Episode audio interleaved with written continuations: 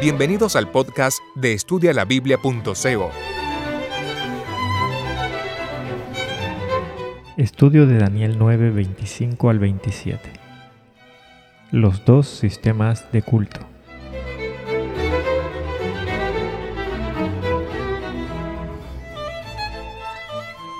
Vamos a empezar este estudio analizando brevemente que Dios estableció un sistema de culto en el ritual simbólico para los israelitas.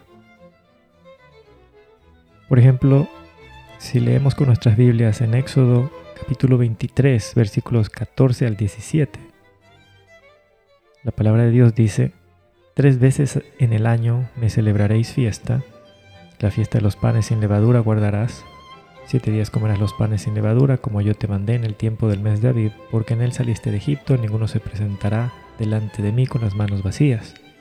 También la fiesta de la siega, los primeros frutos de tus labores que hubieras sembrado en el campo, y la fiesta de la cosecha, la salida del campo, cuando hayas recogido los frutos de tus labores del campo. Tres veces en el año se presentará todo varón delante de Jehová el Señor.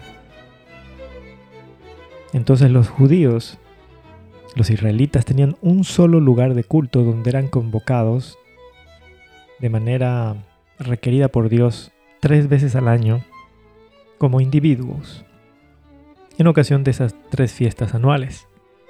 Y ese lugar donde tenían que convocarse, congregarse, era el santuario terrenal que estaba en Jerusalén.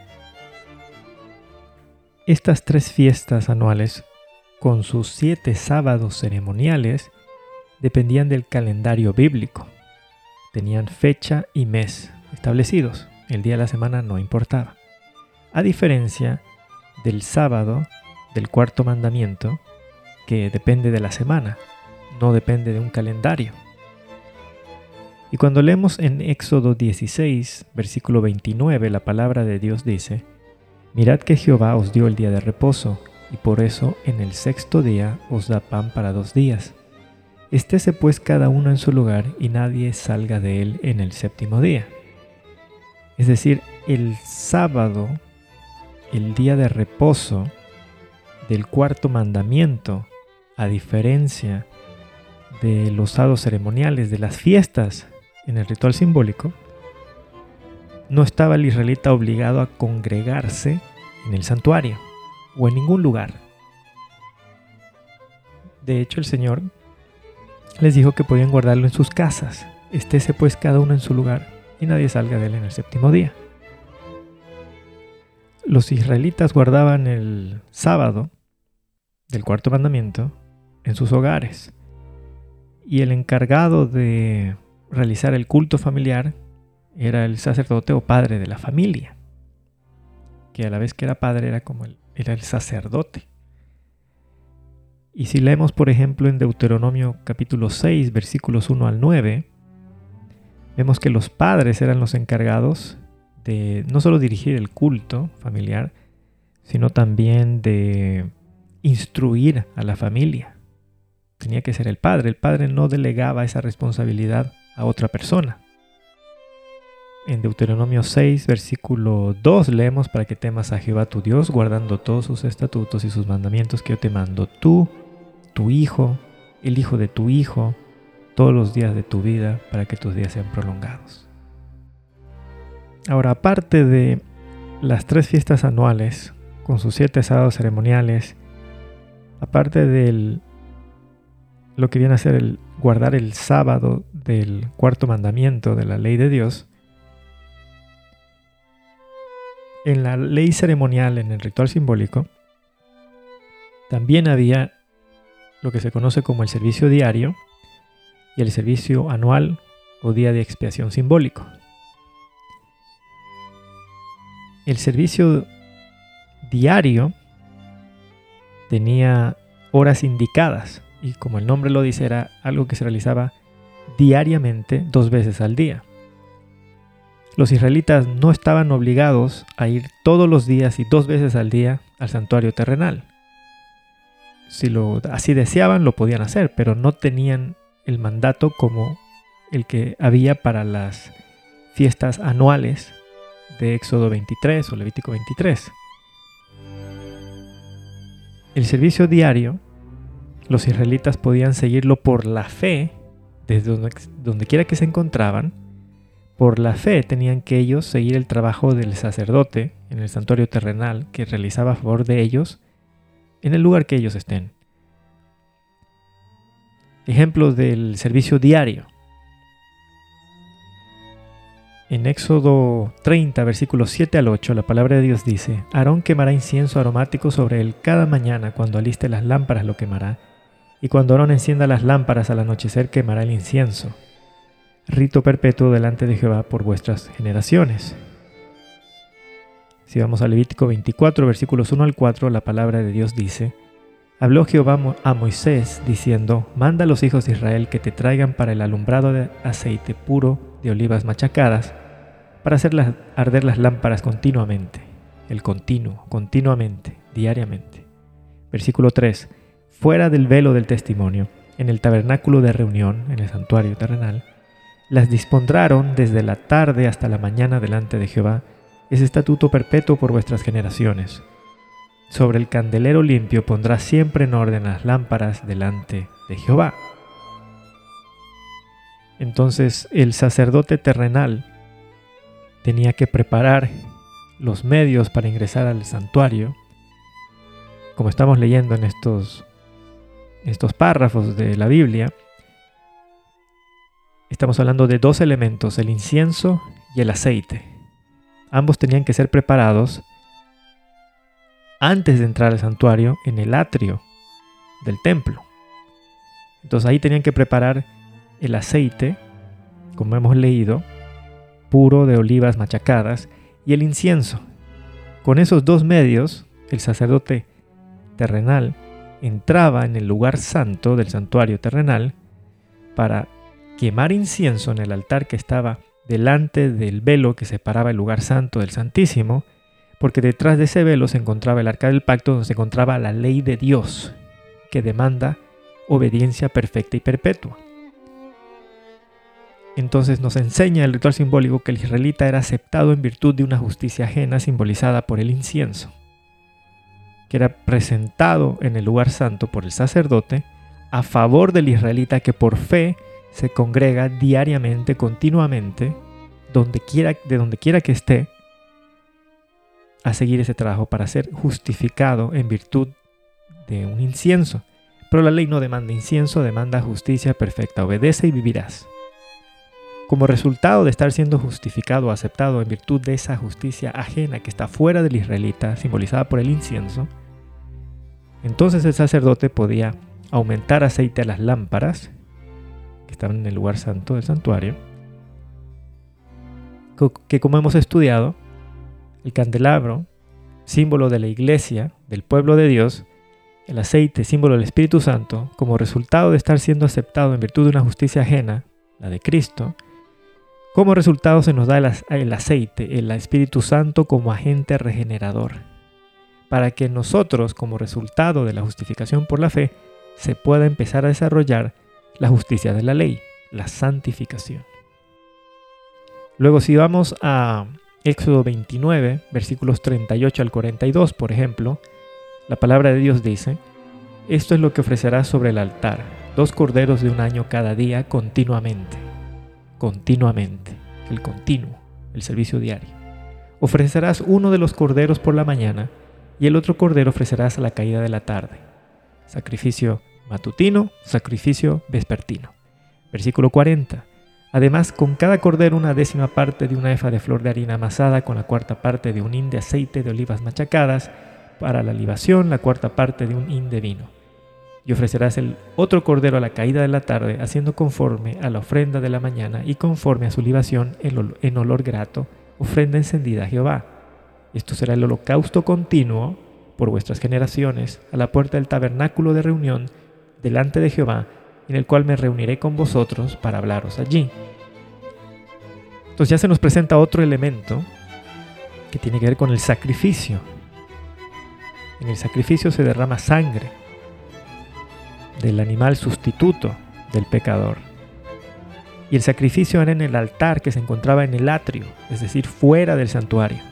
Nuevamente vemos la preparación de un tercer elemento, un otro medio que va a habilitar al, sacerdote a entrar dentro del santuario para trabajar con ese otro elemento, que en este caso es la sangre derramada por ese animal sacrificado, que cuando uno lee Levítico capítulo 4, ahí tenemos todas las ceremonias, los ritos que se tenían que hacer como símbolo de que el pecado del israelita, que era traspasado al sustituto, el sustituto moría y luego por los pecados del israelita que le fueron traspasados, y ahora la sangre es introducida dentro del santuario, del lugar santo, por el sacerdote, y él tenía que asperjar la sangre nuevamente al velo, detrás donde se encuentra la ley de Dios, los diez mandamientos dentro del arca del pacto, que es la ley que demanda la paga del pecado es muerte.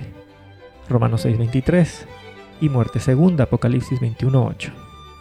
Entonces la sangre da la evidencia de que la ley ha sido, la condenación de la ley ha sido satisfecha en un, en un sustituto del pecador, que es el que merece morir, porque no era el animal que merecía morir, era el israelita. Pero él por la fe, de donde quiera que está, por la fe seguía en el sacrificio matutino y vespertino, el trabajo del sacerdote. Por la fe tenía que seguir el perdón diario o continuo.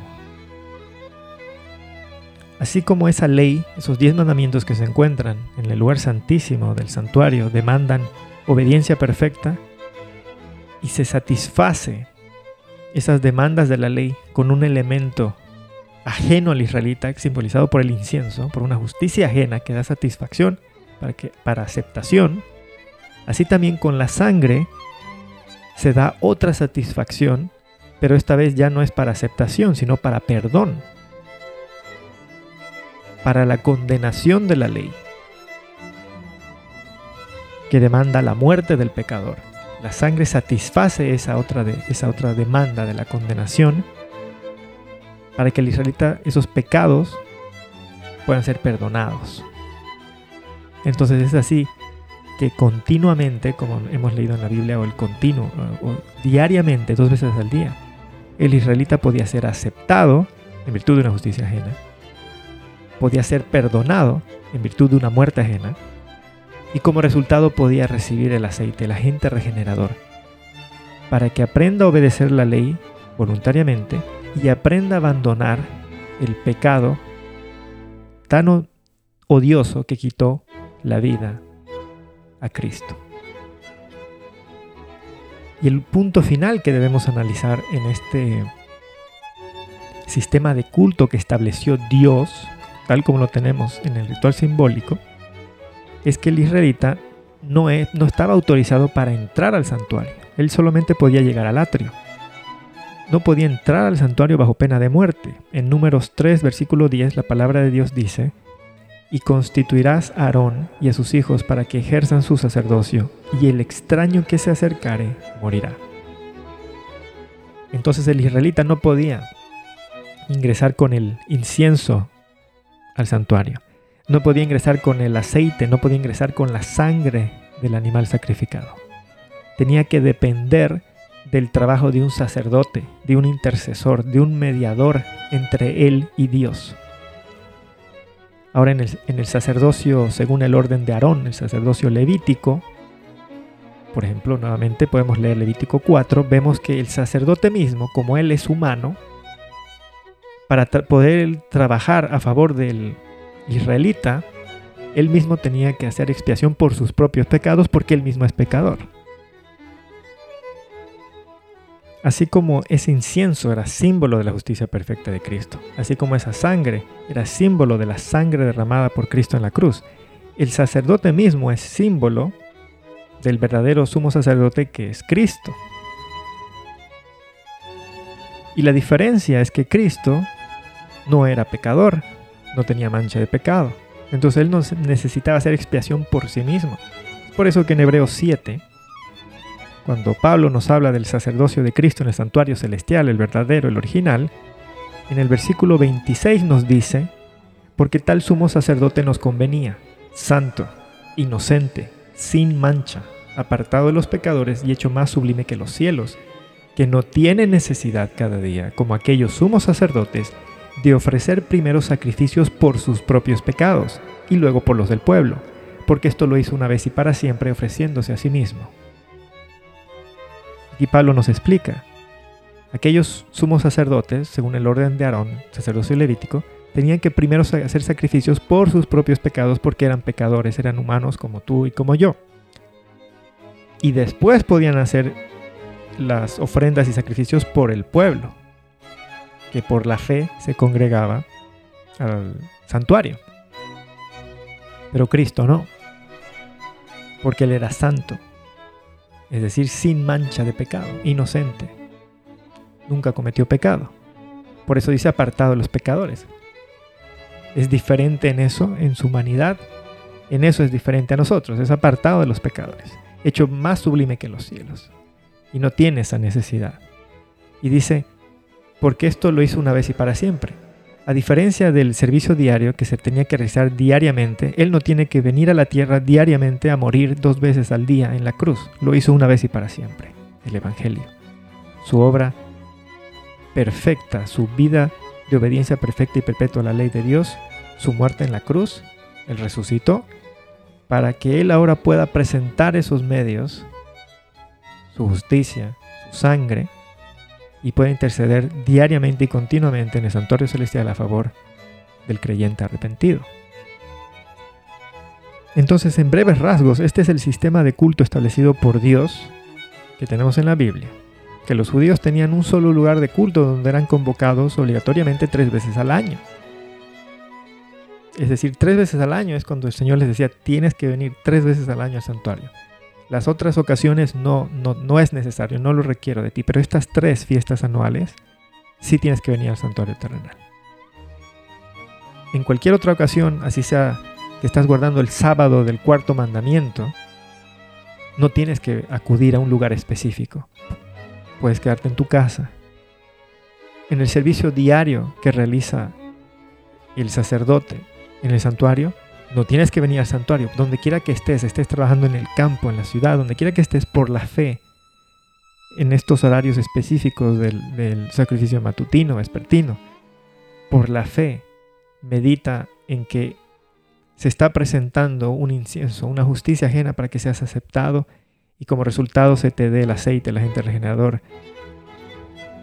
Medita en tus pecados para que en virtud de ese servicio que se realiza a tu favor, esos pecados puedan ser perdonados. Y en ese sistema de culto hay un sacerdote, un sumo sacerdote que trabaja a favor del israelita porque el israelita no puede ingresar dentro del templo, del santuario propiamente dicho, bajo pena de muerte. Y hemos visto que la palabra continuo se refiere al servicio diario. Es por eso que, eh, por ejemplo, en Éxodo 29:38, al hablar del sacrificio, los dos corderos dice continuamente. Cuando vemos acerca de la ordenanza de Dios acerca del aceite en Levítico 24, versículo 2, dice, manda a los hijos de Israel que traigan para el alumbrado aceite puro de olivas machacadas para hacer arder las lámparas continuamente. Cuando se habla del pan de la proposición que se encontraba la, la mesa en el lugar santo, en Éxodo 25, versículo 30, leemos, pondrá sobre la mesa el pan de la proposición delante de mí continuamente. Y en, la epístola a los hebreos, Pablo nos explica de manera magistral que todo eso, er, todo era un símbolo de la realidad que se encuentra en el santuario celestial, en el sacerdocio, en el ministerio sacerdotal celestial de Cristo. Por eso en Hebreos 9, versículo 1 nos dice ahora bien el punto, el primer pacto, nos dice en Hebreos 9, versículo 1, ahora bien el, aún el primer pacto tenía ordenanzas de culto y un santuario terrenal. Y cuando nos explica acerca del servicio. En el versículo 6 dice, así dispuestas las cosas, en la primera parte del tabernáculo entran los sacerdotes continuamente para cumplir los oficios de culto. Nuevamente nos da la palabra continuamente, que tiene que ver con el continuo, con el servicio diario. Y en Hebreos 9, versículo 7 nos habla del, del otro servicio, que ya no es diario ni es el continuo, dice en la segunda parte, solo el sumo sacerdote una vez al año, que era el 10 del mes séptimo, no sin sangre, la cual ofrece por sí mismo y por los pecados de ignorancia del pueblo. Porque habían dos servicios. Muy bien, entonces ahora vamos a comparar las características del cuerno pequeño descritas en la palabra de Dios, tanto en Daniel 7 como en Daniel capítulo 8, para comprobar que se trata del mismo cuerno pequeño, del mismo reino, del mismo gigantesco sistema de falsa religión. En Daniel 8.9, la descripción se nos dice que creció mucho. Específicamente dice creció mucho al sur y al oriente, hacia la tierra gloriosa. Esta descripción equivale a Daniel 7:20, que se describe parecía más grande que sus compañeros. Daniel 8:9 creció mucho. Daniel 7:20 parecía más grande que sus compañeros. Es la misma característica. Y es más, cuando en Daniel 8:9 describe que el cuerno pequeño creció hasta la tierra gloriosa, esto equivale a Daniel 7:21 donde dice, hacía guerra contra los santos. Luego en Daniel 8:10 está escrito, se engrandeció hasta el ejército del cielo. Esto equivale a Daniel 7:25, oprimirá a los santos del Altísimo, que son el ejército, las estrellas. También en Daniel 8:10, cuando está escrito, echó por tierra parte del ejército y pisoteó las estrellas, que es el ejército del cielo, equivale a Daniel 7:21, que hace guerra contra los santos y los vencía. Daniel 7:25 oprimirá a los santos del Altísimo. Esas estrellas, ejército del cielo, está hablando de los santos del Altísimo. En Daniel 8:20 tenemos que se engrandeció contra el príncipe del ejército, de aquel ejército de Daniel 8:10. Esto equivale a Daniel 7:25. Hablará palabras contra el Altísimo. Luego en Daniel 8.12 tenemos que echó por tierra la verdad, lo cual equivale a Daniel 7.25, cambiar los tiempos y la ley. Echó por tierra la verdad, la ley de Dios, los tiempos y la ley. Hay solo un mandamiento que tiene que ver con el tiempo. Es el cuarto. Nos habla del séptimo día de la semana, el tiempo y la ley. Echó por tierra la verdad. Daniel 8.23 se le describe el cuerno pequeño entendido en enigmas esto equivale a Daniel 7.8, que tenía ojos como de hombre, que es entendido en enigmas. En Daniel 8.25 se le describe altivo de rostro y también que con su sagacidad hará prosperar en sus manos el engaño. La mentira. Daniel 7.8 es el equivalente donde está escrito que tiene una boca que hablaba arrogancias. Y así es como hace prosperar el engaño. Daniel 7:26 tenemos que le, será quitado su dominio para ser exterminado y destruido por completo. Esto equivale a Daniel 8:25 será quebrantado, aunque no con mano humana. Ahora, en lo que se refiere al servicio diario continuo, en Daniel 8:11 se nos da una descripción que no tiene su equivalente en Daniel capítulo 7. En Daniel 8:11 tenemos que el cuerno pequeño quitó el continuo, que como hemos estudiado en Éxodo 29, 25, en Levítico 24, Hebreos 9, 6, el continuo es el servicio diario. Entonces, la característica del cuerno pequeño en, Daniel 8:11 es que quita el continuo o servicio diario. En Daniel 8:11 también se le describe que echó por tierra el lugar de su santuario. El santuario, donde se realizaba el servicio diario y el servicio anual. Entonces, el cuerno pequeño echa por tierra el santuario y el servicio que se realiza, el sacerdocio. Para el tiempo en el que aparece el cuerno pequeño en el esquema cronológico profético de Daniel, si analizamos 2 de Reyes 25, versículos 8 al 9, el santuario terrenal en Jerusalén ya estaba echado por tierra desde el año 70 después de Cristo por el Imperio Romano. Entonces, para cuando aparece el cuerno pequeño, no, echa el cuerno pequeño el santuario terrenal, sino que el imperio romano lo echó por tierra. Entonces, el que echa por tierra ya no es el terrenal, el símbolo, sino el verdadero.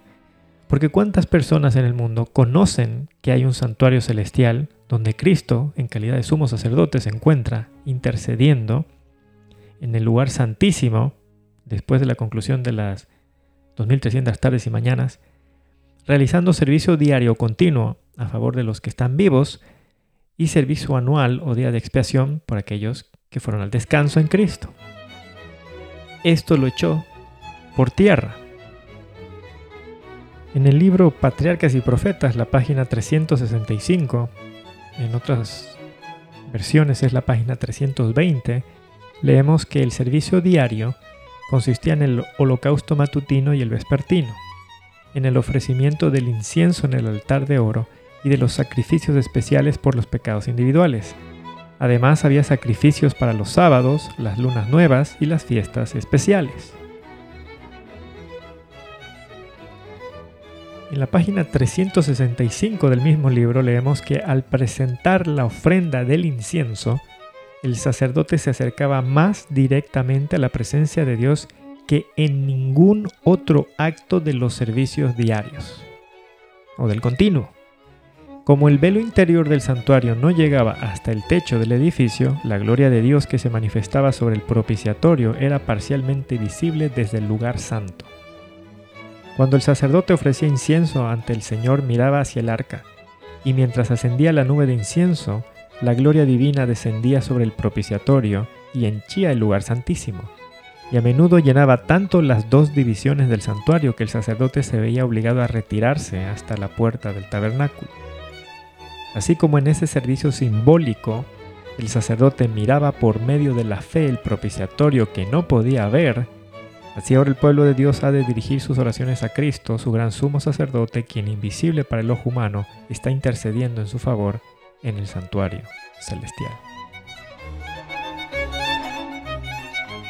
Entonces, ¿por qué cuando el sacerdote terrenal en el lugar santo del santuario presentaba la ofrenda del incienso, quemaba el incienso, se acercaba más directamente a la presencia de Dios que ningún otro acto de los servicios diarios, pues para eso tenemos que pensar en lo que representaba el incienso. Podemos leer en el mismo libro Patriarcas y Profetas, la página 366, el incienso que ascendía con las oraciones de Israel representaba los méritos y la intercesión de Cristo, su perfecta justicia la cual por medio de la fe es acreditada a su pueblo, y es lo único que puede hacer el culto de los seres humanos aceptable a Dios. Eso representaba el incienso, la justicia perfecta de Cristo por la cual el hombre es aceptado, declarado justo en el santuario, en el verdadero. Así como el israelita era justificado por fe en base a un elemento extraño fuera de sí mismo, que era el incienso, Ahora en la realidad, el creyente que acepta a Cristo como su Salvador personal es justificado en virtud de una justicia ajena, asimismo que es la justicia perfecta de Cristo, que Él desarrolló como hombre en esta tierra. Eso representa el incienso. Y el acto del sacerdote de quemar incienso era una representación del acto de Cristo en el lugar en el lugar santo y santísimo del santuario celestial, presentando su justicia perfecta para que el hombre pueda ser aceptado y declarado justo. Su intercesión, su trabajo de intercesión por la raza caída, que es lo único que puede hacer el culto de los seres humanos aceptable a Dios, porque son los méritos de Él, no los méritos de nosotros. Continuando la lectura, en el mismo párrafo leemos, delante del velo del lugar santísimo había un altar de intercesión perpetua y delante del lugar santo un altar de expiación continua.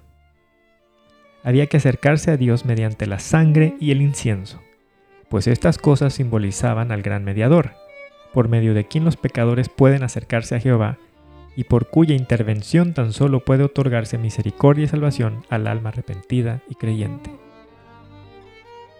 Esto lo podemos leer en, la epístola a los Hebreos. Por ejemplo, en Hebreos 7, 25 está escrito, y empecemos desde el 24, mas este, por cuanto permanece para siempre, tiene un sacerdocio inmutable, hablando de Cristo, un sacerdocio inmutable. Versículo 25, por lo cual puede también salvar perpetuamente a los que por él se acercan a Dios, viviendo siempre para interceder por ellos.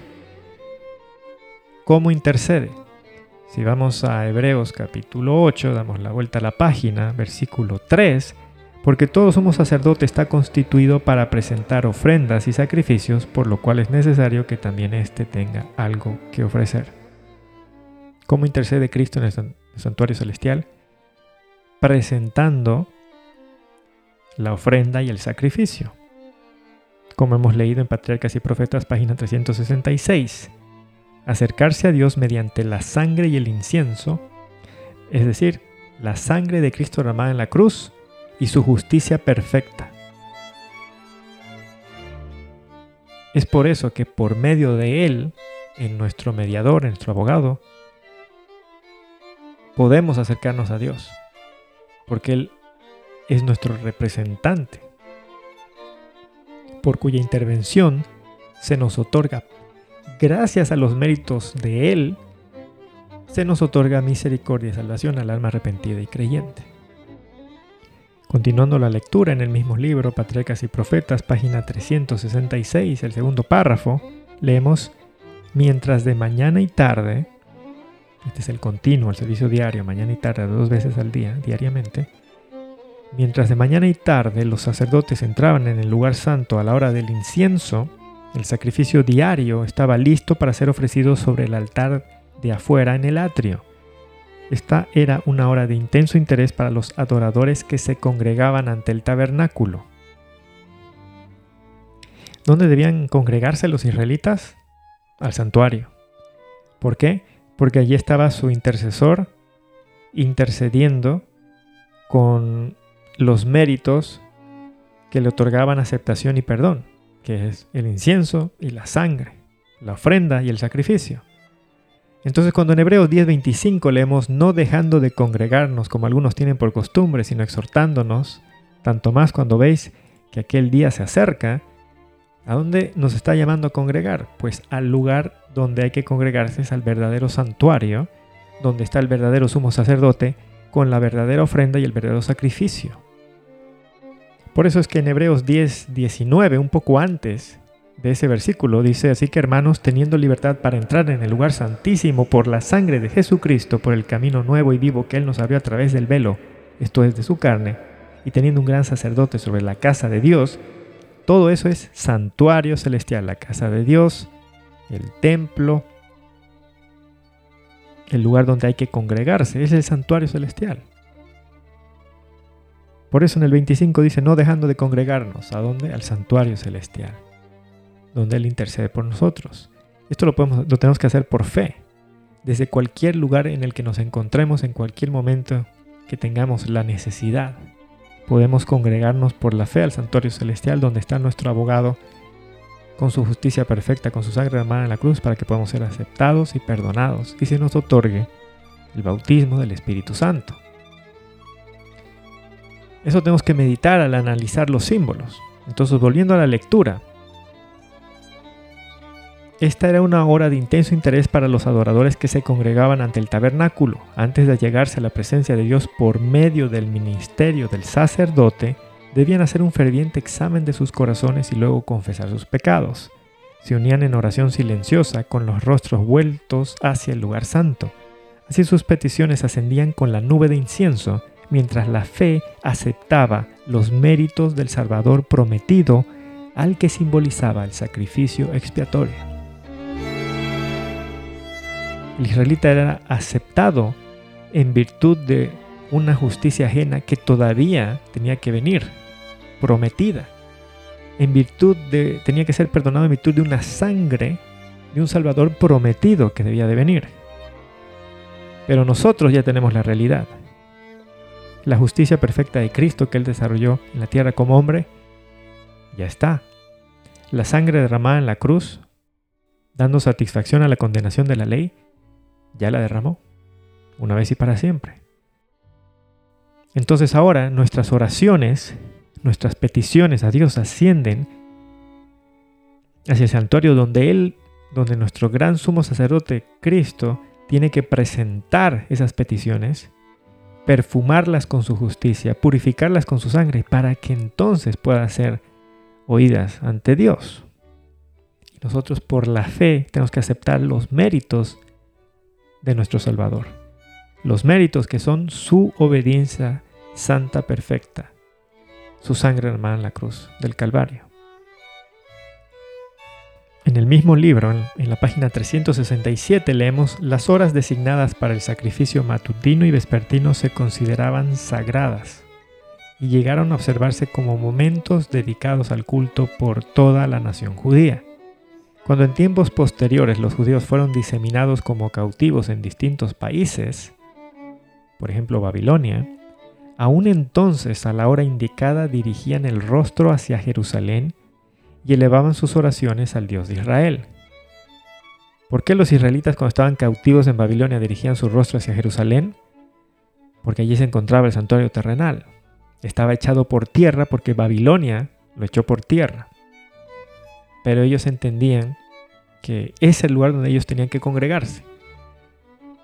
Vuelvo a repetir, ahora nosotros no tenemos un santuario, un templo aquí en la tierra, en Jerusalén terrenal, sino en la celestial en la verdadera, donde está Cristo como sumo sacerdote en el santuario celestial. Y allá debemos congregarnos por la fe, allá elevamos nuestras oraciones al Dios de Israel. Continuando la lectura, leemos, en esta costumbre los cristianos tienen un ejemplo para su oración matutina y vespertina. Si bien Dios condena la mera ejecución de ceremonias que carezcan del espíritu de culto, Mira con gran satisfacción a los que le aman y se postran de mañana y tarde para pedir el perdón de los pecados cometidos y las bendiciones que necesitan. Este es otro punto importante, porque Dios estableció un servicio diario para la aceptación y el perdón, dos veces al día diariamente, para que el israelita pudiera recibir diariamente aceptación y perdón. Esto quiere decir que el ser humano que ha sido declarado justo en virtud de esa justicia perfecta de Cristo, que, sus pecados son perdonados, que se le otorga a la gente regeneradora, al Espíritu Santo como habitante, entra en una lucha del cristiano en la que debe vencer todo ídolo, todo pecado, todo defecto de carácter y es algo progresivo, diario. En otras palabras, no es que deja de pecar inmediatamente como por arte de magia, sino que es una lucha. En 1 de Juan 2.1 la palabra de Dios dice, Hijitos míos, estas cosas os escribo para que no pequéis. Y si alguno hubiere pecado, abogado tenemos para con el Padre, a Jesucristo el justo.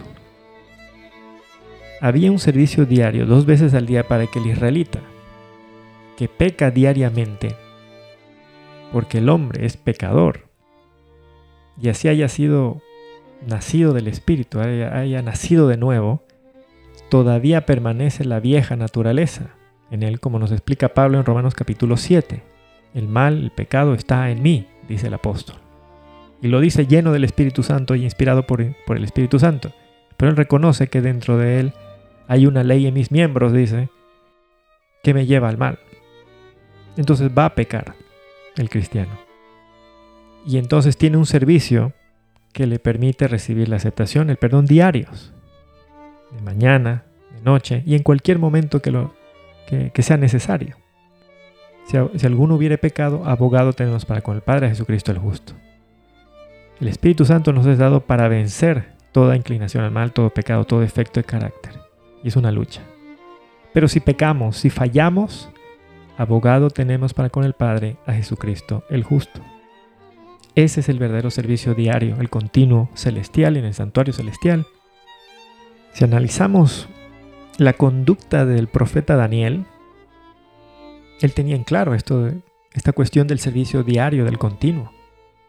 Él entendía que él debía buscar la aceptación, el perdón diario, no una vez y para siempre. Por ejemplo, en Daniel 6, versículo 10, está escrito, Cuando Daniel supo que el edicto había sido firmado, entró en su casa y abiertas las ventanas de su cámara que daban hacia Jerusalén, se arrodillaba tres veces al día y oraba y daba gracias delante de su Dios como lo solía hacer antes. Es decir, era una costumbre. Por eso dice como lo solía hacer antes. Tres veces al día, con su rostro hacia Jerusalén. ¿Por qué hacia Jerusalén? Porque allí se encontraba el santuario terrenal. Estaba echado por tierra porque Babilonia lo echó por tierra. Pero él entendía que el santuario era el lugar donde él debía recibir aceptación, perdón y el bautismo del Espíritu Santo. Por eso él se dirigía hacia allí como los israelitas, como hemos leído en Patriarcas y Profetas. Daniel 6.10 es una evidencia de esto. Y hemos leído que en la Biblia el Señor estableció el servicio matutino y vespertino, dos veces diaria, diarias. Daniel lo hacía tres veces al día, es decir, tenía una mayor necesidad. Y cuando uno lee el libro de Daniel, difícilmente va a encontrar algún, alguna transgresión de Daniel, como por ejemplo cuando leemos la historia de David o de tantos otros patriarcas y profetas. Y aún así, vemos que Daniel 6.10 nos dice que Daniel tenía una convicción de indignidad, una convicción de pecado. Porque si no, ¿cómo explicar que él está congregándose por la fe al santuario terrenal para recibir aceptación y perdón. El que busca aceptación y perdón es alguien que tiene convicción de pecado, de que es pecador. A pesar de continuamente se nos dice en el libro de Daniel que él era templo del Espíritu Santo. El mismo rey Nabucodonosor lo reconoció, que él era templo de los dioses santos. Así lo en el lenguaje de Nabucodonosor. Por ejemplo, en Daniel 6:16 leemos, entonces el rey mandó y trajeron a Daniel, le echaron en el foso de los leones, y el rey dijo a Daniel, el Dios tuyo, a quien tú continuamente sirves, Él te libre. Continuamente, diariamente. Daniel 6:20, acercándose al foso, llamó a voces a Daniel con voz triste y le dijo a Daniel, siervo del Dios viviente, el Dios tuyo, a quien tú continuamente sirves, ¿te ha podido librar de los leones? Entonces lo que nos tiene que quedar claro es que el santuario terrenal era el centro de adoración para los israelitas. Era un sistema de culto que se puede encontrar con toda clase de detalles en las Sagradas Escrituras, porque fue un sistema de culto dado por Dios mismo.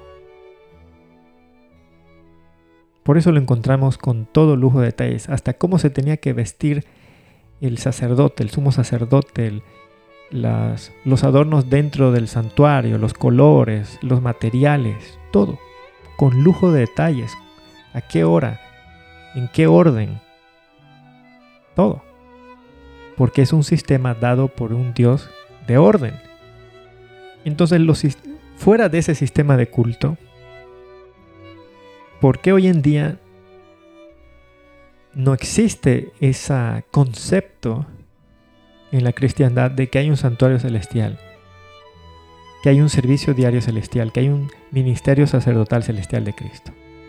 ¿Por qué en lugar de eso hay otro sistema de culto en el que los creyentes vamos a un edificio al que llamamos iglesia o capilla o casa de Dios el nombre del que en realidad solo se aplica al santuario, templo,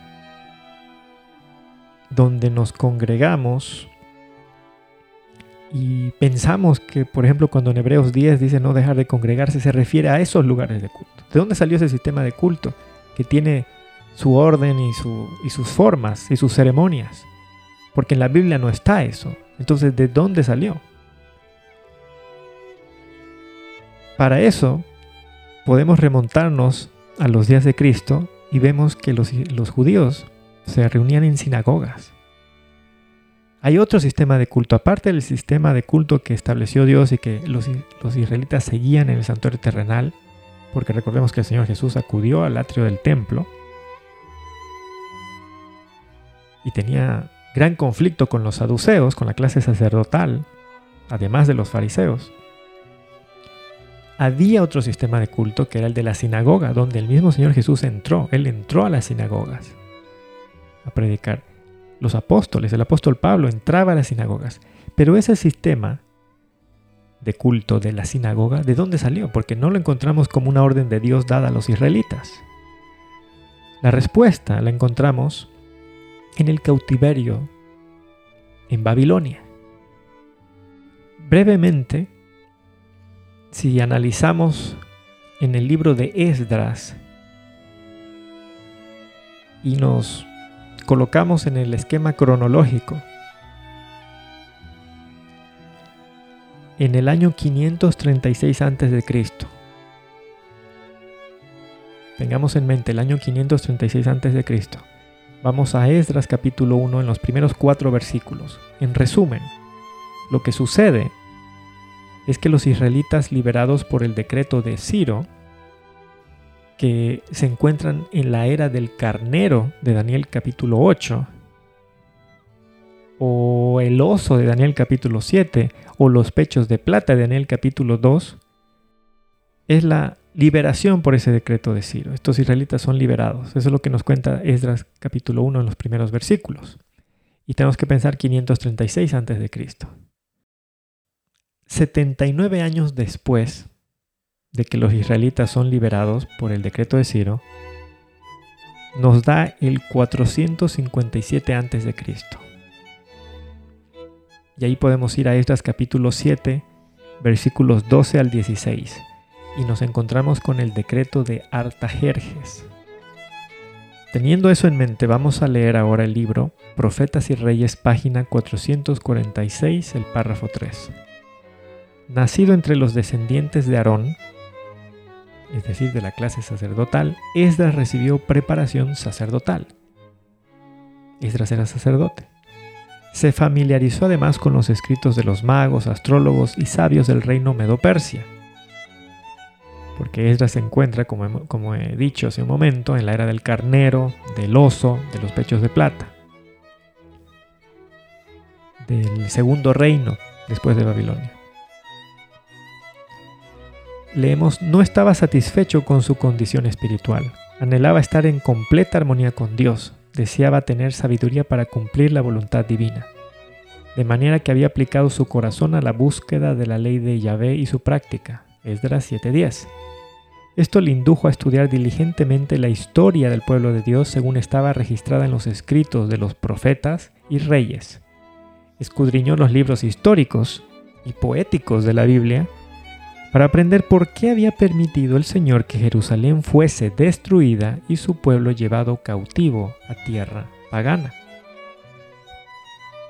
En la página 447 leemos, Dios escogió a Esdras para que fuese instrumento del bien para Israel y para que pudiese honrar el sacerdocio, cuya gloria había quedado muy eclipsada durante el cautiverio. Esdras se desarrolló en un hombre de conocimiento extraordinarios y llegó a ser escriba diligente en la ley de Moisés. Esdras 7:6. Estas cualidades hicieron de él un hombre eminente en el reino medo-persa. Entonces tenemos que prestar atención que el Señor suscita a Esdras, a un sacerdote, para que pueda honrar el sacerdocio que había sido eclipsado durante el cautiverio en Babilonia. ¿Por qué había sido eclipsado? Pues tenemos que pensar que con la invasión de Babilonia a Jerusalén, destruyen Jerusalén y destruyen el santuario terrenal en Jerusalén, el templo. Por lo tanto, no hay sacerdocio, no hay servicio diario, no hay servicio anual. Los israelitas se encuentran sin templos, sin sacerdocio, sin servicio diario. Entonces, en parte por Babilonia ha quedado eclipsado, oscurecido, entenebrecido el sacerdocio, la aceptación, el perdón diario, el bautismo diario del Espíritu Santo.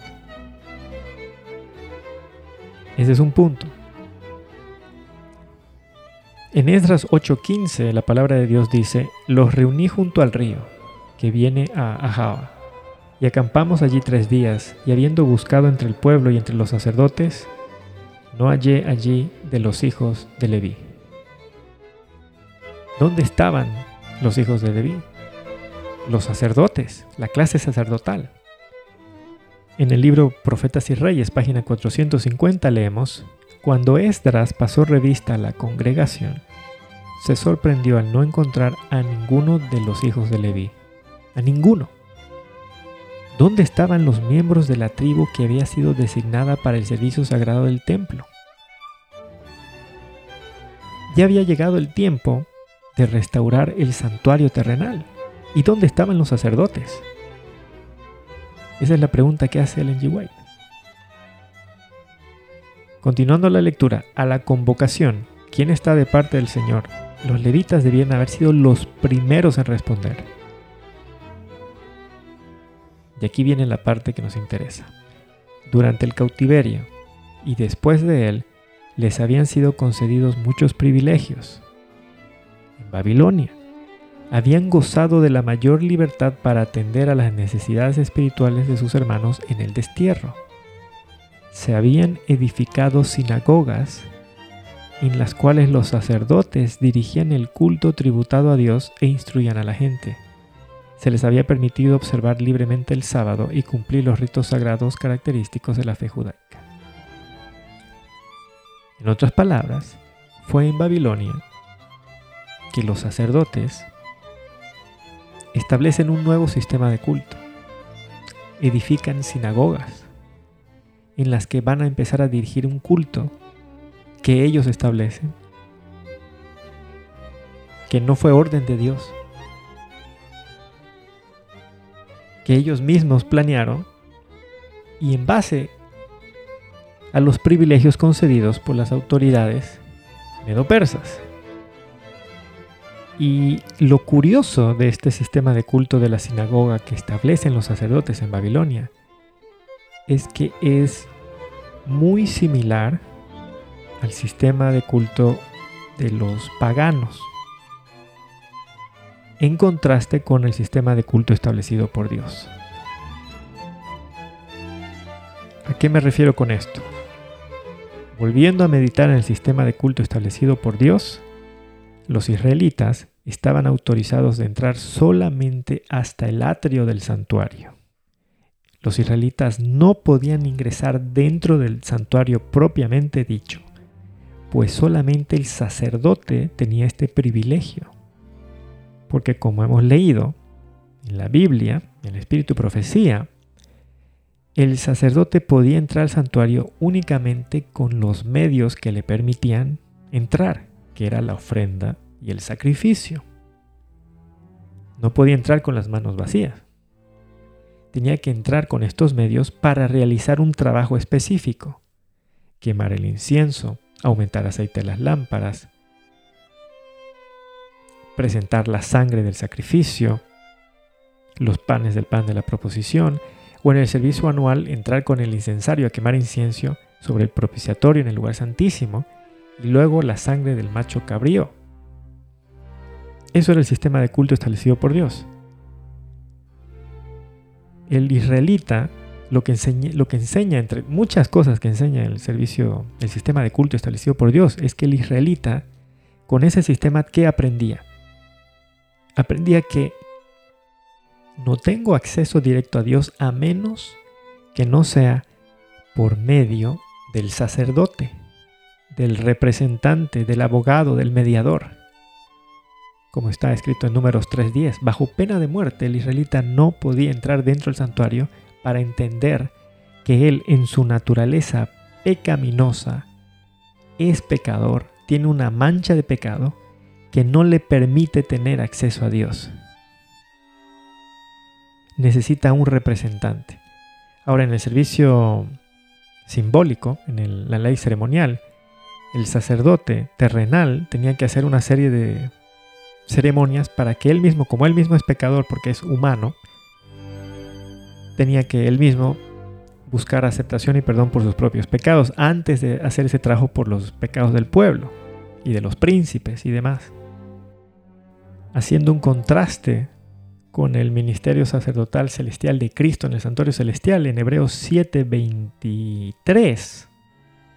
Perdón, en Hebreos 7:26 está escrito, porque tal sumo sacerdote nos convenía, santo, inocente, sin mancha, apartado de los pecadores y hecho más sublime que los cielos, que no tiene necesidad cada día como aquellos sumos sacerdotes de ofrecer primeros sacrificios por sus propios pecados y luego por los del pueblo, porque esto lo hizo una vez para siempre ofreciéndose a sí mismo. Porque la ley constituye sumos sacerdotes a débiles hombres, pero la palabra del juramento posterior a la ley al Hijo hecho perfecto para siempre. Cristo era santo en su naturaleza humana desde su engendramiento en Lucas 1.35. Leemos que la naturaleza humana de Cristo fue engendrada por Dios Espíritu Santo, santa. Por eso dice, el Espíritu Santo vendrá sobre ti y el poder del Altísimo te cubrirá con su sombra, por lo cual también el santo ser que nacerá será llamado Hijo de Dios. Santo, inocente, sin mancha de pecado. Una naturaleza humana sin mancha de pecado. Por eso el apóstol Pablo en Hebreos 7 nos dice que tal sumo sacerdote nos convenía santo, porque él sí puede presentarse ante Dios en el santuario celestial por nosotros. No tiene necesidad de presentar ofrenda por su, para su propia aceptación, sacrificio para su propio pecado, su mancha de pecado, sus pecados, porque es santo, porque fue engendrado santo y se mantuvo santo, no cometió pecado, nunca se contaminó con el pecado, nunca cometió pecado. Su justicia es perfecta, es santa, sin mancha. Y eso es lo que presenta a nuestro favor. Lo único que es aceptable porque toda obediencia nuestra es como trapos de inmundicia, está contaminada por una naturaleza manchada y contaminada por el pecado, manchada con egoísmo, con orgullo, con depravación. Entonces nos convenía tal sumo sacerdote, santo, inocente, sin mancha, que no tiene necesidad de ofrecer ofrenda y sacrificio por su propia pecaminosidad, y que no tiene que hacer esto diariamente, el sacrificio. No tiene que bajar a la tierra, desarrollar justicia perfecta y morir dos veces al día diariamente. Lo hizo, como está escrito, una vez y para siempre. El servicio que realiza en el santuario, eso es el continuo, eso es diario, eso es está a nuestro alcance continuamente. La aceptación, el perdón en virtud de los méritos perfectos de Cristo en el santuario celestial. Entonces el sistema de culto establecido por Dios estaba designado para enseñar esta gran verdad, para que no se pierda de vista de la humanidad, de la cristiandad, que el ser humano en su estado de ser está contaminado por el pecado y no puede, no tiene acceso a Dios, está separado de Dios. Estamos rechazados bajo condenación y separados de Dios. Por eso necesitamos un mediador que trabaje a nuestro favor, que pueda presentarse por nosotros ante Dios, presentando una justicia ajena a nosotros para aceptación, un sacrificio, una muerte sustitutiva a nuestro favor para que seamos perdonados, y estos méritos para que se nos otorgue el agente regenerador, el aceite, a las lámparas, a la iglesia. Pero estando en Babilonia, ¿qué presenciaron los israelitas? Presenciaron el sistema de culto de Babilonia, el sistema de culto pagano. El sistema de culto de Babilonia es exactamente el mismo sistema de culto de toda religión pagana porque es el mismo sistema. Es la misma religión de Babilonia que ha sido exportada a todas las naciones. Es la misma religión, es una sola religión. Y en este sistema de culto babilónico tenían sus templos, y dentro del templo tenían una imagen, una especie de estatua de sus dioses paganos. Por ejemplo, en Jueces 9, versículo 46, leemos acerca del templo del dios Berit. En la torre de Siquem. Leemos en 1 Samuel 5, 5 que hay un templo del dios Dagón. En 1 Samuel 31.10 leemos del templo de Astarot, la reina del cielo, la diosa madre. Entonces tenían sus templos. También en el sistema de culto de Babilonia porque el enemigo copia todo lo de Dios, pero para enseñar algo que va en contra de la palabra de Dios. Copió tener un templo y copió, copió el sacerdocio. Entonces en el culto de Babilonia habían sacerdotes. Como leemos, por ejemplo, de igual manera en 2 de Reyes 11, versículo 18, hablando del templo de Baal, se nos habla de que había un sacerdote Matán, sacerdote de Baal.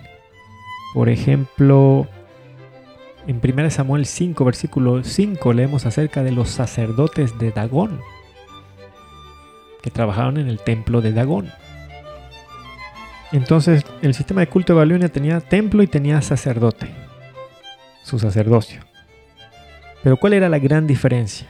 La gran diferencia estaba en que en ese sistema de culto pagano los creyentes entraban dentro del templo propiamente dicho a rendir culto a sus dioses entraban para mirar cara a cara a la estatua, a la imagen, representación del dios pagano, porque el enemigo quería contrarrestar la enseñanza de Dios de que, no, que estamos rechazados bajo condenación y separados de Dios, que no tenemos acceso directo a Dios sin, sin, sin la ayuda de un mediador. El enemigo, para tergiversar esa verdad de Dios, en su sistema de culto, él permite que el creyente entre dentro del templo y se presente cara a cara a Dios para rendirle culto, como que Él es digno, tiene los méritos, no está separado de Dios, tiene acceso a Dios. Es una enseñanza opuesta al sistema de culto establecido por el Dios de Israel. En 2 Reyes 17:29 está escrito, Cada nación se hizo sus dioses y los pusieron en los templos de los lugares altos que habían hecho de los de Samaria, cada nación en su ciudad donde habitaba. En 2 Reyes 19:37 leemos aconteció mientras él adoraba en el templo de Nisroch su dios. Adramalek y Saracer sus hijos lo hirieron a espada y huyeron de tierra a Ararat. Él estaba adorando dentro del templo de Nisroch. En Hechos capítulo 19, versículos 23 al 28, leemos acerca del alboroto que hubo en Éfeso, en Éfeso con la predicación de Pablo. Y leemos que había un platero llamado Demetrio que hacía de plata templecillos de Diana, de la diosa Diana. Versículo 25 leemos a los cuales reunidos con los obreros del mismo oficio dijo, varones, sabéis que este oficio obtenemos nuestra riqueza pero veis y oís que este Pablo no solamente en Éfeso, sino en casi toda Asia, ha apartado a muchas gentes con persuasión diciendo que no son dioses los que se hacen con las manos. No solamente hay peligro de que en este nuestro negocio venga a desacreditarse, sino también que el templo de la gran Diana sea estimado en nada y comience a ser destruida la majestad de aquella a quien venera toda Asia y el mundo entero. Cuando oyeron estas cosas se llenaron de ira y gritaron diciendo, Grande es Diana de los Efesios. En Hechos 19, versículo 35 leemos que un escribano dijo, Varones Efesios, ¿quién es el hombre que no sabe que la ciudad de los Efesios es guardiana del templo de la gran diosa Diana y de la imagen venida de Júpiter? Por eso que el Señor nos advirtió en el Salmo 115, por ejemplo, en los versículos 3 al 9, nuestro Dios está en los cielos, no aquí en la tierra, en un templo hecho por manos humanas. Todo lo que quiso ha hecho. Los ídolos de ellos son plata y oro, obra de manos de hombres. Tienen boca, mas no hablan. Tienen ojos, mas no ven. Orejas tienen, mas no oyen. Tienen narices, mas no huelen. Manos tienen, mas no palpan. Tienen pies, mas no andan no hablan con su garganta. Semejantes a ellos son los que los hacen y cualquiera que confía en ellos. oh Israel, confía en Jehová, Él es tu ayuda y tu escudo. ¿Sí? Confía en Jehová, en el Creador de los cielos y la tierra, que habita en su propio templo, no hecho por manos humanas, en el santuario celestial, donde está su trono, donde está la ley, donde está los millares y millares de ángeles, donde está Cristo, nuestro intercesor, mediador, sumo sacerdote, con la justicia perfecta, con la sangre derramada en la cruz, viviendo siempre para interceder por nosotros, para salvarnos perpetuamente a todo que por Él se acerca a Dios. Por Cristo, a través de Él, en virtud de sus méritos. Entonces es en Babilonia que los israelitas, influenciados por el sistema de culto pagano de Babilonia, crean un sistema copiado del de Babilonia, donde tienen su, no le llaman templo porque saben que templo es el templo, solo hay un templo, el que estableció Dios. Entonces le, llamaron sinagoga a ese edificio donde se van a reunir y donde va a entrar el israelita. Así como en Babilonia entraban al templo de los dioses paganos, el israelita va a crear su sinagoga donde va a entrar el israelita finalmente, porque al, templo de Jerusalén no podía entrar cualquier israelita, tenía que ser sacerdote. En el deseado de todas las gentes, la página 21 leemos, después de regresar de Babilonia, dedicaron mucha atención a la instrucción religiosa. Por todo el país se erigieron sinagogas en las cuales los sacerdotes y escribas explicaban la ley se establecieron escuelas donde se profesaba enseñar los principios de la justicia juntamente con las artes y las ciencias. Pero estos medios se corrompieron. Durante el cautiverio, muchos del pueblo habían recibido ideas y costumbres paganas, y éstas penetraron en su ceremonial religioso. En muchas cosas se conformaban a la práctica de los idólatras. Entonces, la excusa, por llamarlo así, de construir sinagogas fue con un motivo honesto, eh, fue con un motivo positivo. Los sacerdotes dijeron, aquí vamos a, a explicar la ley y a enseñar los principios de justicia, junto con la arte y la ciencia. Pero ese fue un emprendimiento humano porque si el Señor hubiese visto que eso era necesario, Dios mismo hubiese ordenado, construyan sinagogas y ahí enseñan a la gente. Ahí permitan que ellos entren y ahí les enseñan. Pero el Señor no les mandó eso. Lo cual a mí me da a entender de que claramente no era necesario. Porque cuando Dios ve algo necesario, Él lo ordena y dice, haz esto. O Él nos prohíbe cosas que nos van a hacer mal y dice, no hagas esto, haz esto, no hagas esto.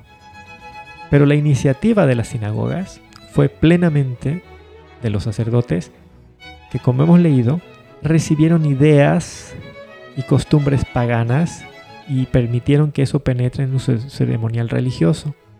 Porque los sacerdotes ya tenían un sistema de culto establecido por Dios detalladamente.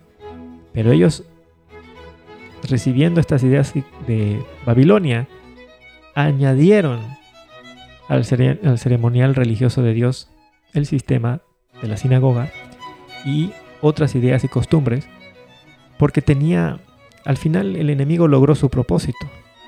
¿No es verdad? Porque cuando llegamos a los días de Cristo, lo que más se nota es que no hay una convicción de pecado en los israelitas. Por eso el Señor Jesús muchas veces dijo, los, los sanos no tienen necesidad de médico. El que se cree sano el que se cree santo, el que se cree justo, no tiene necesidad de Cristo, de su justicia perfecta, de su sangre derramada en la cruz. Piensa que ya puede por sí mismo alcanzar la perfección y presentarse cara a cara a Dios, como el pagano lo hacía en sus templos de Diana, de Nimrod, de Baal, y causó muchos dolores de cabeza a nuestro Salvador, muchos tropiezos en Israel. Todo por estas ideas y costumbres paganas que penetraron en Babilonia y que han permanecen hasta nuestros días. Entonces tenemos que tener en cuenta que este sistema de la sinagoga fue un medio del que se valió el cuerno pequeño para continuar echando por tierra el santuario celestial, el ministerio sacerdotal celestial de Cristo, la justicia perfecta de Cristo, la posición legal del hombre que está que estamos rechazados, bajo condenación, separados de Dios, el estado de ser, todo lo que enseña el, ceremonial establecido por Dios. Se valió de eso. Fue un, fue un medio más para echar por tierra el santuario y el sacerdocio y la justicia de Cristo y el continuo. Y así es que se da cumplimiento a la profecía de Daniel 8 que el cono pequeño quitó el continuo y echó por tierra el lugar de su santuario. Tenemos que meditar que en el Antiguo Testamento el vocablo sinagoga solamente aparece en el Salmo 74, versículo 8, y donde la traducción del hebreo es lugares de reunión o asambleas. No es seguro que la referencia tenga la connotación actual que tenemos de la sinagoga. En cambio, en el Nuevo Testamento la palabra sinagoga aparece unas 56 veces. Y el sentido básico es un lugar de reunión, por lo que llegó a significar el lugar de culto judío. En las escrituras se refiere a una reunión de individuos de una localidad para el culto o acción en común. Por ejemplo, Lucas 12:11, Lucas 21:12. Y posteriormente se dio para hacer referencia al edificio en el cual se llevaban a cabo tales reuniones. No es posible sobreestimar la importancia de la sinagoga para el judaísmo, inclusive en nuestros días. Más que en ninguna otra institución, la sinagoga le dio carácter a la fe judía. Allí el judaísmo aprendió su interpretación de la ley. Eh, tanto así que Ezequiel 11:16, donde está escrito, con todo esto le seré por un pequeño santuario, fue interpretado por las autoridades judías como que en la dispersión mundial Israel tendría la sinagoga como un santuario en miniatura para reemplazar la pérdida del templo, del santuario en Jerusalén. A diferencia de ese templo, había sinagogas en distintos puntos del país, porque recordemos que Dios les prohibió tener un montón de templos en, en cada ciudad. Él no quería eso, él quería uno solo es por algo. Fue por algo esa advertencia. Pero los israelitas hicieron caso omiso de eso y construyeron sinagogas en distintos puntos del país. Y de este modo el pueblo se mantenía en contacto con sus líderes religiosos, que llegaron a tener más influencia porque había una sinagoga en cada ciudad. Luego, en el día de reposo del cuarto mandamiento, el sábado del cuarto mandamiento, y también los días sagrados, las fiestas, sábados ceremoniales, la pérdida del templo, la ausencia eh, de las solemnes celebraciones en torno a los sacrificios fueron profundamente sentidas por los exiliados en Babilonia. Entonces la sinagoga sirvió como sustituto del templo. Y eso, y eso lo que causó es que entonces ya no hay necesidad de restaurar el santuario en Jerusalén. Y es por eso que cuando Esdras hace, llama a la lista, no encuentra a los hijos de Leví, a los sacerdotes, a la clase sacerdotal, porque ellos ya tienen sus sinagogas. ¿Para qué van a restaurar el santuario terrenal en Jerusalén?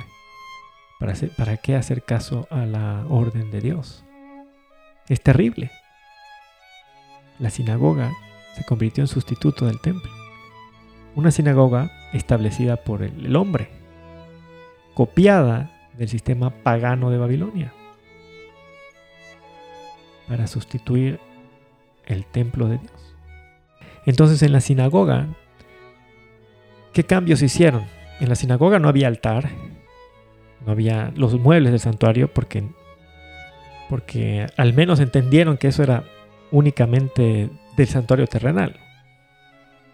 Entonces quitaron el, eh, el altar del incienso, solamente los panes de proposición, y, lo que había era una oración y la lectura de la Torah en lugar del, servicio diario, en lugar de la ofrenda, del aumentar aceite a las lámparas, en lugar del sacrificio. Era oración, lectura de la Torah. Además, esta sinagoga, entonces, como se hacía las oraciones, la lectura de la Torah, se le empieza a nombrar como casa de oración. Lleva a tener ese nombre y llega a cumplir entonces, además de esto, una importante función social. porque era un punto de reunión y lugar de asambleas, donde podía congregarse el pueblo todas las veces que fuera necesario para considerar asuntos importantes de la comunidad. Entonces la sinagoga, la sinagoga fue la cuna de un tipo completamente nuevo de vida social y religiosa. Y sirve, sirvió de base para la formación de una comunidad religiosa de alcance universal. Porque toda la cristiandad sigue el modelo de la sinagoga, básicamente. Entonces, por primera vez, con el sistema de la sinagoga se emancipó, el, de acuerdo a los historiadores, el monoteísmo judío en la práctica religiosa y, y de los lazos con un lugar específicamente designado. Y de acuerdo a los historiadores, los judíos decían, ahora Dios se acercaba al pueblo donde quiera que morase, ya no en el templo de Jerusalén. Pero terrible, porque el ser humano no necesita de un templo de hechos de manos humanas para acercarse a Dios.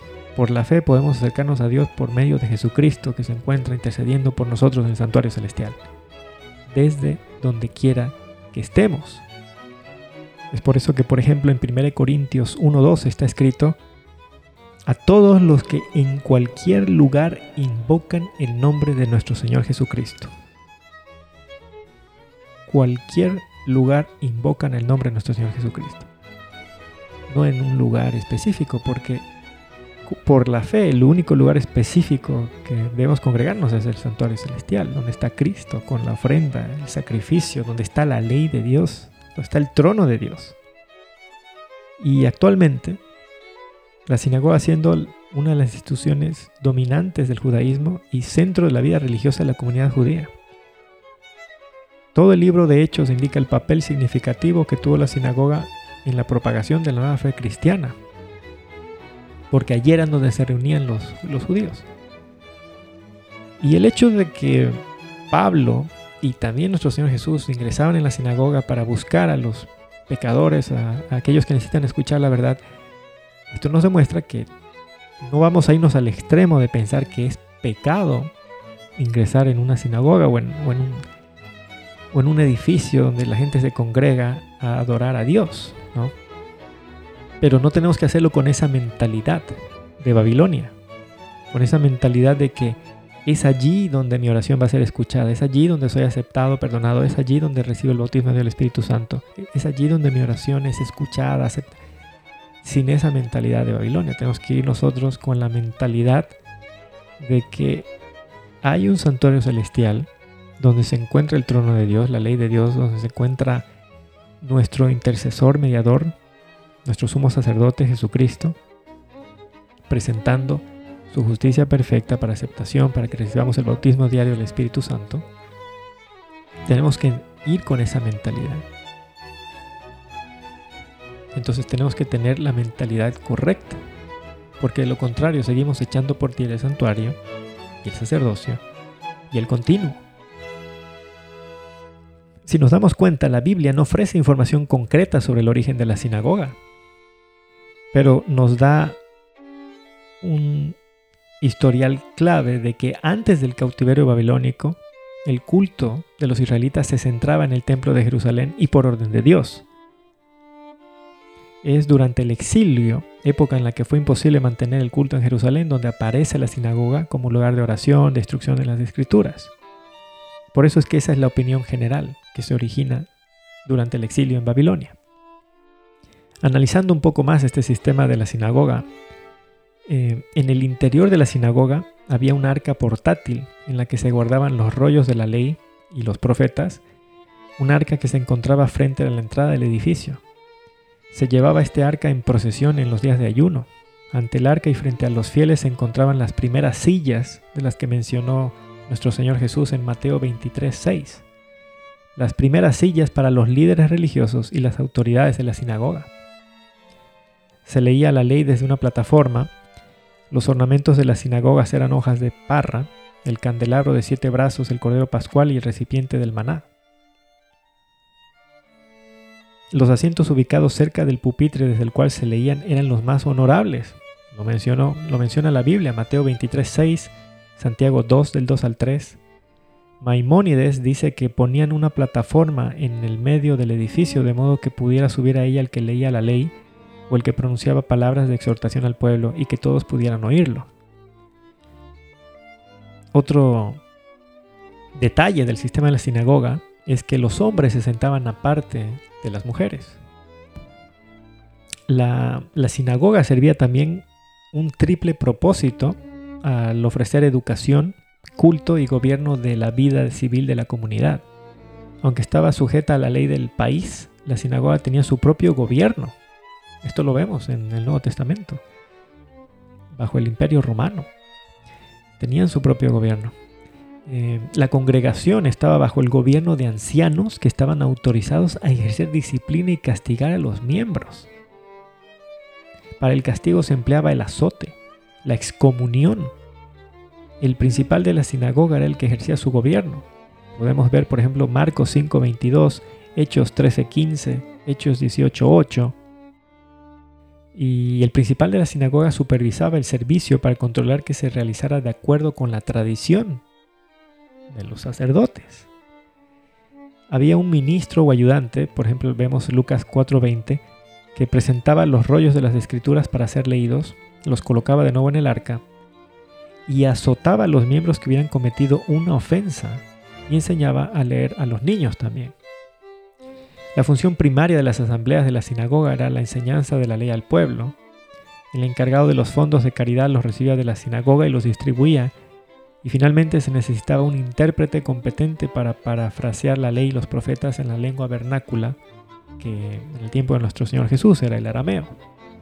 Es así que entonces vemos que los líderes religiosos, los fariseos, los sacerdotes empiezan a utilizar el sistema de la sinagoga para su propio beneficio, para su propio gobierno, para una autoridad que iba más allá de lo que Dios les había permitido, porque ya hacen caso omiso de una separación de la iglesia y Estado porque el sacerdote tenía que ocuparse de asuntos religiosos, no de asuntos civiles, pero empieza a, ejercer un gobierno que ejerce disciplina y castiga, azota, da excomunión, es decir, una autoridad que Dios no le había dado.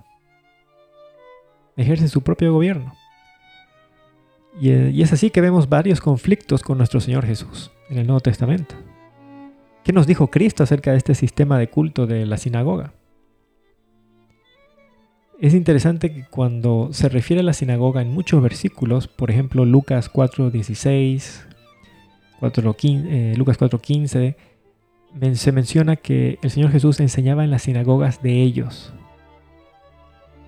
dando a entender que era del sistema de ellos, no el sistema de Dios, ni, no pertenecía al orden divino, a Cristo, sino de ellos, de los fariseos, de los sacerdotes, de los judíos, de ellos, de los hombres. Por ejemplo, en Mateo 10, 17 leemos las palabras del Señor Jesús, guardaos de los hombres porque os entregarán a los concilios y en sus sinagogas os azotarán. Él predijo que ese sistema iba a continuar en el futuro iba a utilizarse, tal como en los días de Cristo, para continuar azotando a los verdaderos creyentes. En Juan 16.2 nos advirtió, os expulsarán de las sinagogas y aún viene la hora cuando cualquiera que os mate pensará que rinde servicio a Dios. Habló de que en el futuro iban a seguir utilizando la excomunión como método de acallar cualquier verdad que ellos no acepten o cualquier conducta que ellos consideren disidente, que va en contra de lo que ellos enseñan, contra de sus costumbres y tradiciones, al punto de llegar a matar. Esto se repitió a lo largo de la historia y mucho más fuerte se aplica al caso del cuerno pequeño, la Iglesia Católica, con la excomunión, con lo que mandaron a la hoguera a los reformadores, a los pre-reformadores, a todo el que opinaba distinto a ellos. En muchas ocasiones Cristo predijo la destrucción del templo terrenal que había en Jerusalén, por ejemplo Mateo 23:38, Mateo 24 el 1 al 2, y en el Antiguo Testamento estaba en Daniel 9:26 escrito. Pero es interesante que Cristo nunca dijo, nunca predijo que iba a haber una destrucción del sistema de culto de Babilonia hasta su segunda venida, hasta Daniel 9:26, donde al hablar del cuerno pequeño dice su fin será con inundación y hasta el fin de la guerra durarán las devastaciones. Pero volvamos a la historia de Esdras, para ya concluir el estudio de Daniel capítulo 9. En Esdras capítulo 1 versículos 1 al 4 tenemos que el rey Ciro dio cumplimiento a la profecía y dio libertad a los cautivos en Babilonia, los israelitas. En el libro Profetas y Reyes, la página 408, leemos que Dios usó la manera en que Daniel fue librado del foso de los leones para crear una impresión favorable en el espíritu de Ciro el Grande. Las magníficas cualidades del varón de Dios como estadista previsor indujeron al gobernante persa a manifestarle gran respeto y a honrar su juicio. Y ahora precisamente en el tiempo en que Dios había dicho que haría reedificar su templo de Jerusalén, movió a Ciro como agente suyo para que discerniera las profecías concernientes a él mismo bien conocidas por Daniel, y le indujo a conceder su libertad al pueblo judío. Entonces, interesante cómo obra Dios, algo que estaba destinado para destruir al siervo de Dios, a Daniel, por medio de los agentes de Satanás, el foso de los leones, Dios lo usó para bien, para más bien honrar a su siervo y crear una situación favorable para que su siervo, en este caso Daniel, pudiera ejercer influencia sobre el gobernante, sobre Ciro, para que dé cumplimiento a la profecía y libere al pueblo de Dios de Babilonia. Porque ante este maravilloso y milagroso evento del Foso de los Leones, Ciro tuvo que haber tenido una impresión fuerte acerca de Daniel. Entonces iba a estar más dispuesto a escuchar las palabras de Daniel concernientes a la profecía. Esto lo leemos en el mismo libro Profetas y Reyes, la página 409.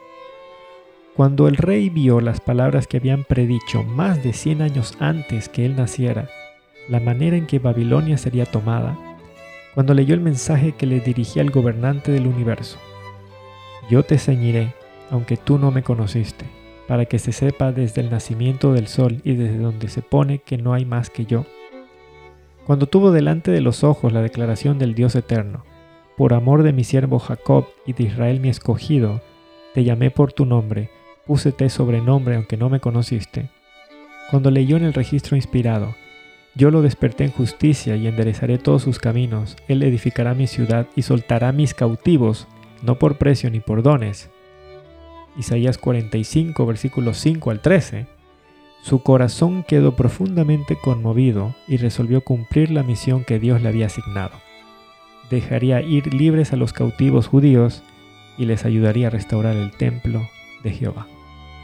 Entonces el rey Ciro dio fin a los 70 años de cautiverio en Babilonia y toda la congregación de israelitas unida como un solo hombre salieron para reconstruir el santuario terrenal y esto sin contar siervos ni siervas, porque en Esdras 2, versículo 64 leemos, toda la congregación unida como un solo hombre era de 42.360. 42.360 israelitas.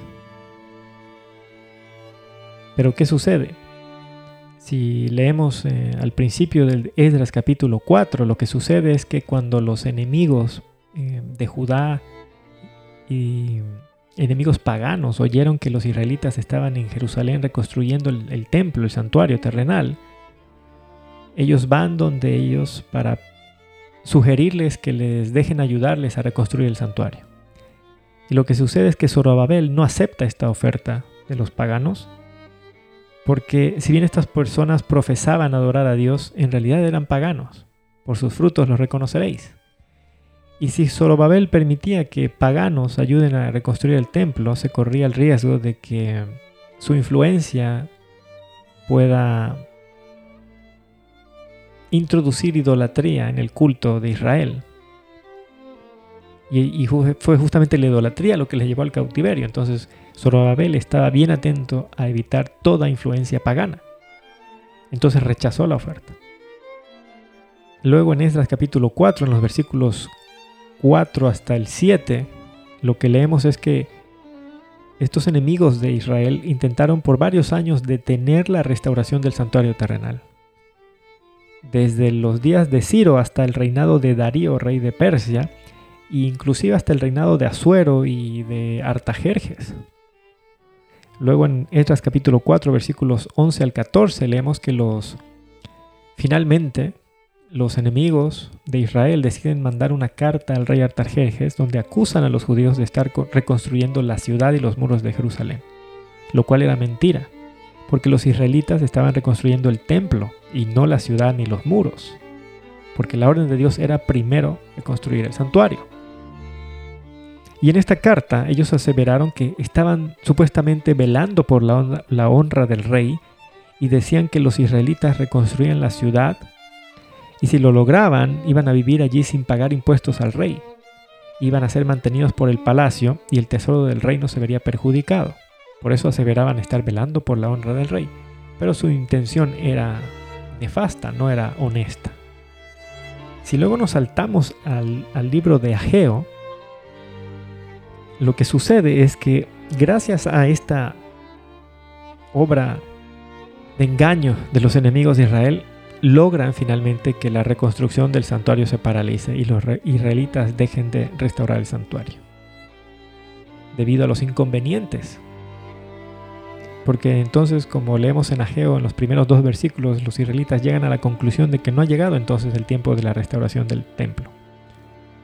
Pues está escrito, este pueblo dice, no ha llegado aún el tiempo, el tiempo de que la casa de Jehová sea reedificada. En los versículos 3 al 4 el Señor pregunta, ¿es para vosotros tiempo para vosotros de habitar en vuestras casas artesonadas y esta casa está desierta? Lo que sucedió es que los israelitas, al ver tanto problema en la restauración del santuario, dijeron, bueno, no ha llegado el tiempo de restaurar el santuario, entonces vamos a reconstruir nuestras propias casas. Y el Señor, por medio del profeta, les pregunta, es tiempo de que, eh, de que reconstruyan sus casas y habiten sus casas cuando mi santuario está desierto. Entonces, el Señor les envía a dos profetas, a Geo y a Zacarías. Vamos a Zacarías versículos 1 al 6. Y en esos versículos está escrito que así ha dicho Jehová de los ejércitos, volveos a mí, dice Jehová de los ejércitos, y yo me volveré a vosotros, ha dicho Jehová de los ejércitos. En los versículos 12 al 17 leemos que por tanto así ha dicho Jehová, yo me he vuelto a Jerusalén con misericordia. En ella será edificada mi casa, dice Jehová de los ejércitos, y la plomada será tendida sobre Jerusalén. Recae una maldición sobre los israelitas al rechazar reconstruir el santuario y dedicarse a sus propias casas. Y el Señor les envía a estos profetas para hacerlos volver. Les dice, volveos a mí, y yo me volveré a vosotros. Que sea edificada mi casa, el templo. En Ageo 1, versículos 5 al 7 se describe cómo era la maldición que tenían los israelitas. Leemos, sembráis mucho, recogéis poco, coméis y no os saciáis, bebéis y no quedáis satisfechos, os vestís y no os calentáis, el que trabaja jornal recibe su jornal en saco roto. Es decir, les vino la pobreza, la desilusión, la infelicidad, insatisfacción. En Ageo 1.9 está escrito, por cuanto mi casa está desierta y cada uno de vosotros corre a su propia casa. En versículos 10 al 11 leemos, llamé la sequía sobre esta tierra y sobre los montes, sobre el trigo, sobre el vino, sobre el aceite, sobre todo lo que la tierra produce, sobre los hombres, sobre las bestias, sobre todo trabajo de manos.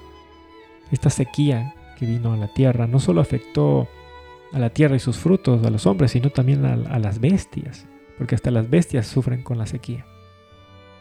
Entonces les da una promesa. En Ageo 2, versículos 4 al 5 les dice, esfuérzate, cobrad ánimo, trabajad, porque yo estoy con vosotros, dice Jehová de los ejércitos. Así mi espíritu estará en medio de vosotros, no temáis. Igual que en Ageo versículos, en, capítulo 1, versículos 3 al 14, yo estoy con vosotros. ¿Y qué sucede? Vinieron y trabajaron en la casa de Jehová de los ejércitos, su Dios. Los israelitas recapacitaron, confesaron su pecado, se arrepintieron y volvieron a restaurar el santuario. Ageo 2.18 leemos que el Señor les invita, meditad pues en vuestro corazón. Esa es la invitación de Dios. Siempre nos invita a analizar de causa y efecto las razones por las que nos encontramos en, una prueba, en una crisis. Y nos da la promesa, como en Ageo 2.7. Esta fue la hermosa promesa que le dio a su pueblo para que restaure el santuario. Ageo 2.7. Haré temblar a todas las naciones y vendrá el deseado de todas las naciones, y llenaré de gloria esta casa, dicho Jehová de los ejércitos. Les prometió ese santuario en Jerusalén que van a reconstruir. Allí, allí lo verá, allí estará el deseado de todas las gentes, el Mesías prometido. Y efectivamente el Mesías se paseó por el atrio de ese templo, de ese santuario. En Ageo 2.9 estaba escrito, la gloria postrera de esta casa será mayor que la primera. En Ageo 2.19 les dijo la promesa, mas desde este día os bendeciré. La condición, si el pueblo toma la decisión de restaurar el santuario, tendrá la promesa, desde este mismo día os bendeciré. Esta es la promesa que se da a todo creyente que decide trabajar en la restauración del verdadero santuario, del santuario celestial y del verdadero sacerdocio, que es el ministerio sacerdotal celestial de Cristo. Teniendo en mente las palabras del Señor Jesús en Lucas 17:10, así también vosotros, cuando hayáis hecho todo lo que os ha sido ordenado, decid, siervos inútiles somos, pues lo que debíamos hacer, hicimos. Para eso el Señor está suscitando a su pueblo. Por eso vamos a concluir nuestro estudio con esta meditación de Ageo 2.23, donde está escrito, porque yo te escogí, dice Jehová de los ejércitos. Amén. Que Dios los bendiga.